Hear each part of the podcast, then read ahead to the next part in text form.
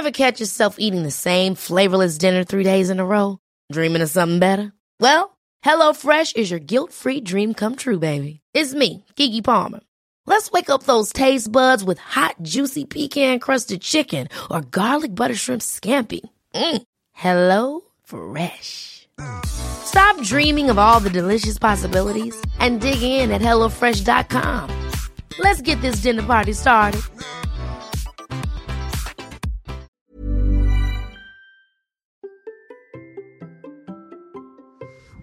Regardez beaucoup de vidéos YouTube. Bonjour, bonjour, bonjour, bonjour, bonjour. C'est Bertrand, votre coach web. Bienvenue dans ce nouvel épisode de La vie créative, épisode 571. J'espère que vous avez la forme, la patate, l'énergie, que tout va bien pour vous, que vous avez des idées, des projets. Vous savez que je suis là pour vous aider à les réaliser.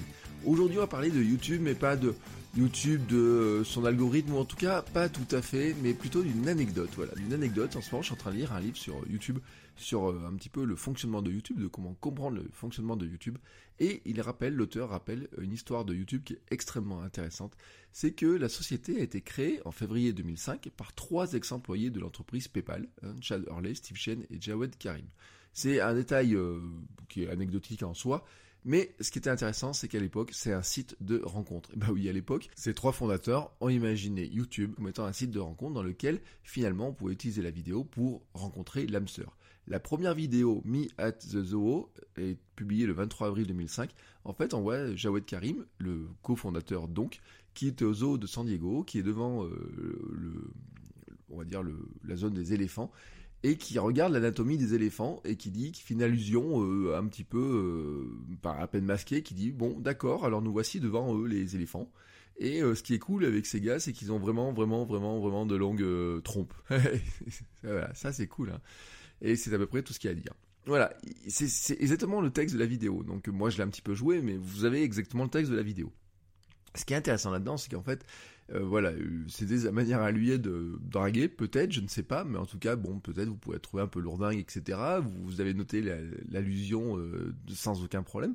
Mais ce qui est intéressant, en fait, c'est que cette vidéo-là n'a pas créé le site de rencontre, elle a créé quelque chose d'autre.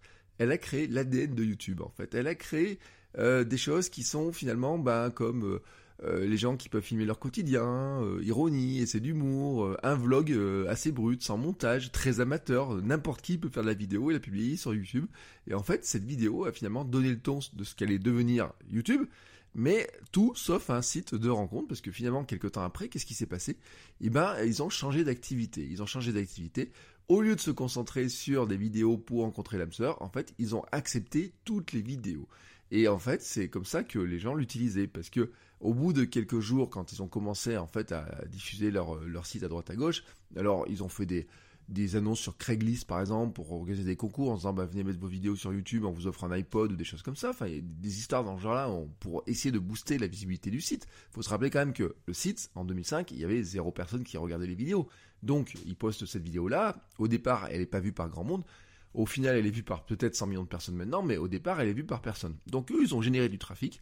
Et en fait, bah, ce qu'ils se sont rendus compte, c'est que les gens publiaient des vidéos euh, qui n'étaient pas sur des sites euh, pour faire des rencontres, mais pour raconter leur vie et leur quotidien. Et ça, en fait, ils l'ont analysé. Et c'est ça qui est intéressant dans l'histoire de YouTube, c'est que en fait YouTube a construit toute sa marque, tout son business, tout son écosystème, tout son équilibre sur l'analyse très précise de ce que les créateurs mettent en ligne, de ce que les euh, utilisateurs regardent et de ce dont les marques ont besoin pour finalement euh, financer tout cet ensemble-là. Parce que c'est de ça qu'est composé l'écosystème. Et les trois leçons dont je voudrais tirer un petit peu de cette petite anecdote comme ça, c'est que, un, il est normal de pivoter en fait. C'est-à-dire qu'au départ, les trois fondateurs, ils ont une idée qui est de faire un site de rencontre en se basant sur de la vidéo. Ils se rendent compte au bout de quelques temps que finalement, c'est pas ça que les gens cherchent, mais les gens, ce dont ils avaient besoin à l'époque, c'était pas seulement de mettre de la vidéo pour rencontrer d'autres personnes, c'était d'abord de pouvoir publier de la vidéo aussi, parce que bah ils avaient, euh, à l'époque, je sais pas ce que c'était comme type de caméscope ou quoi que ce soit, mais bon, il y avait de la vidéo, et ceux qui savaient faire la vidéo, qui avaient des outils pour faire la vidéo, eh ben n'avaient pas d'endroit pour les montrer si facilement que ça. Et eux, en fait, ce qu'ils ont inventé, c'est la capacité de publier une vidéo extrêmement facilement. et que tout le monde puisse la regarder, qu'on puisse facilement la partager, et ça c'est au fur et à mesure qu'on puisse la partager à de plus en plus d'endroits. Mais le point de départ pour eux, c'était de faire ça pour faire des rencontres, et en fait, ben, ils se sont rendus compte que les gens avaient vraiment besoin de ça, que le problème qui se solutionnait finalement dans ce monde, c'était pas de pouvoir rencontrer l'âme sœur, c'était de pouvoir mettre en ligne des vidéos. Ça c'est un point qui est essentiel, parce qu'ils l'ont compris, ils l'ont compris comment Grâce aux données, aux statistiques, à l'analyse des premières vidéos qui ont été mises, au début, ils n'ont pas des statistiques euh, évoluées ou quoi que ce soit. Au début, ils ont des statistiques très simples. Ils regardent juste les vidéos qui sont mises en ligne et ils se rendent compte que finalement, les gens racontent le quotidien et ne font pas des petites annonces pour rencontrer l'âme sœur. Voilà, tout simplement. Et donc, en fait, ils analysent tout ça et ils se rendent compte qu'ils doivent ouvrir leurs vidéos, leur système à tout le monde pour que finalement il y ait plus de vidéos parce qu'au départ ils sont une coquille vide, il leur faut de la vidéo et donc ils acceptent finalement beaucoup beaucoup beaucoup de vidéos. Et toute l'histoire de YouTube, en fait, est composée là-dessus. C'est-à-dire que comment est-ce qu'on fait pour faire venir des gens pour regarder la vidéo sur YouTube? Il faut d'abord remplir de vidéos. Même si à une époque, les gens ont mis des vidéos qui étaient totalement interdites maintenant, euh, et qui l'étaient interdites aussi. Il faut se rappeler que 2005, on est dans les époques Napster et compagnie, le partage de MP3, le partage de films. Donc il y a eu beaucoup de contenu piraté sur YouTube, etc. Mais pour eux, finalement, le truc c'était de remplir le site et donc de, sans trop regarder ce qui s'y passait. Petit à petit aussi, YouTube a beaucoup changé, beaucoup évolué.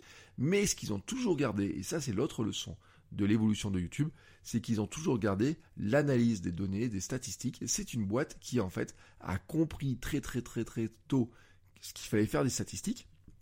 Et le fait qu'ils aient été rachetés ensuite par euh, euh, Google les a beaucoup, beaucoup, beaucoup aidés parce qu'ils se sont rapprochés des, équipes d'intelligence artificielle de, de, Google pour comprendre encore mieux les utilisateurs, pour comprendre encore mieux euh, ce qui se passait quand les gens regardaient des vidéos, à quel moment les gens regardaient des vidéos, à quel moment ils en partaient, etc. Les signaux positifs, les signaux négatifs. Ils ont monté des systèmes très importants sur l'analyse des données, mais ce qui est super intéressant chez YouTube, c'est qu'ils l'ont pas fait que pour eux, ils ne les ont pas gardés pour eux. Si vous allez sur YouTube et que vous êtes créateur de vidéos sur YouTube, vous avez les analytics dans le YouTube Studio, vous avez les analytics avec toutes les analyses de vidéos, et en fait, bah, comme tout tout, tout, tout le fonctionnement de tout ce qu'a fait YouTube depuis sa création est basé sur l'analyse de statistiques, en fait, c'est peut-être l'endroit le plus important de YouTube, c'est d'être capable de comprendre ces analytics, de savoir exactement ce qu'elle recoupe, parce que dedans, elle vous donne tout. Comment vos vidéos sont découvertes, comment euh, est-ce que les gens cliquent, est-ce qu'ils cliquent pas, à quel moment en fait ils arrêtent de regarder, qu'est-ce qu'ils regardent, etc. Euh, qu'est-ce qu'ils ont vu ensuite, d'où ils viennent, tout, tout, tout, tout, tout est marqué dedans. En fait, tout ce que fait YouTube est basé sur l'analyse des comportements, et ça, c'est pas une donnée qu'ils gardent pour eux, contrairement un petit peu à ce que fait euh, Facebook, ou ce que font Twitter, ou ce que font Instagram, etc. Non, ça, en fait, ils en partagent une grande partie, parce que ce qu'ils veulent, ce qu'ils veulent nous faire comprendre, c'est que ces données qui, eux, leur ont servi à construire la plateforme, ben, elles nous servent à nous à construire nos vidéos et donc à aider YouTube à construire la plateforme. Donc YouTube, en donnant les statistiques, nous aide finalement à construire la plateforme avec eux pour que nous soyons capables de faire des vidéos qui soient plus satisfaisantes pour euh, les, euh, les, gens qui viennent regarder les vidéos. Et donc, s'il y a plus de gens qui sont satisfaits par les vidéos qu'ils regardent, et eh ben, qu'est-ce qui va se passer? Et eh ben, YouTube est content parce qu'ils vont avoir plus de pubs à vendre aux annonceurs, ils vont avoir plus de gens qui font de la vidéo. Donc, vous voyez, ça fait, ça fait euh, marcher tout le système. Et je vous rappelle aussi que YouTube redistribue une partie de la publicité aux créateurs à partir d'un certain stade, mais il redistribue euh, la publicité. Donc, finalement, ça revient aussi, c'est intéressant aussi pour le créateur. Et ce que je veux dire par là, c'est qu'en fait, il faut comprendre, si vous allez sur YouTube, que si vous voulez réussir, il faut que vous regardiez les datas qui vous le fournissent. Il faut regarder l'algorithme, en fait, parce que vous pouvez pas regarder comment fonctionne l'algorithme.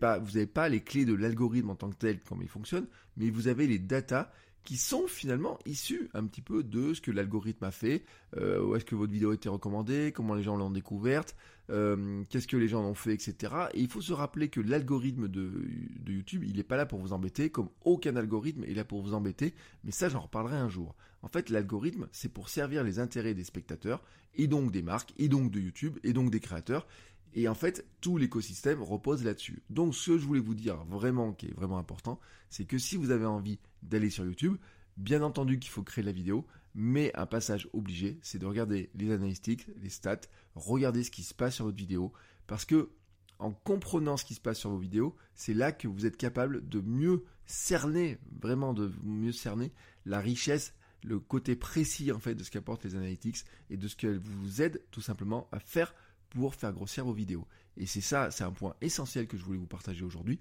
C'est que aller sur YouTube, c'est pas faire de la vidéo, c'est pas faire euh, trouver un titre ou quoi que ce soit, c'est regarder ce qui se passe avec vos vidéos, regarder quelles sont les vidéos qui marchent maintenant, regarder quelles sont l'historique de vos vidéos, regardez, bah, vous rendre compte que finalement vous avez des vidéos qui sont assez anciennes et qui ont encore du trafic dessus. Regardez que certaines vidéos bah, ne marchent pas, mais pourquoi elles ne marchent pas? Et eh ben YouTube vous le dit. Et en fait, il vous aide même quelque part par les analyses qu'il vous donne, par les statistiques qu'il vous donne, à vous dire pourquoi elles ne marchent pas.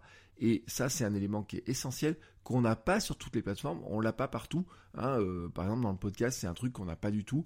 Euh, sur euh, Instagram, par exemple, qu'une photo marche ou marche pas, Instagram est pas très bavard sur la raison, sur la si ça marche, si ça marche pas. Vous savez même pas quel est le hashtag qui vous a apporté du trafic ou quoi que ce soit. YouTube vous donne beaucoup plus d'informations parce que vraiment, l'ADN de YouTube, c'est vraiment ces histoires de statistiques, de données, parce que c'est comme ça qu'ils ont construit la plateforme, et c'est comme ça qu'en fait, ils entendent que vous construisiez, vous, votre chaîne, votre contenu, pour faire du meilleur contenu, parce que ce qui les intéresse, c'est vraiment en fait d'avoir du contenu toujours, toujours, toujours frais et intéressant pour leurs visiteurs. Et c'est ça le plus important à retenir, c'est que vous devez rentrer dans ce moule-là, vous devez rentrer là-dedans, et que les statistiques, les analytics, l'algorithme, tout ça est fait vraiment pour ça. Voilà, je vous reparlerai prochainement des algorithmes parce que c'est vraiment un point qui est vraiment essentiel et j'ai un petit truc qui est en train de me chauffer sur l'histoire par rapport à ce qui se dit un petit peu sur les algorithmes, mais ça je vous en reparlerai dans un prochain épisode. En attendant, il est temps pour moi de fermer ma bouche et espérer que vous ouvriez la vôtre pour créer du chouette contenu. N'hésitez pas à le partager, à me l'envoyer, que ce soit sur YouTube, du podcast ou n'importe où. Et on se retrouve demain pour un nouvel épisode. Ciao ciao les créateurs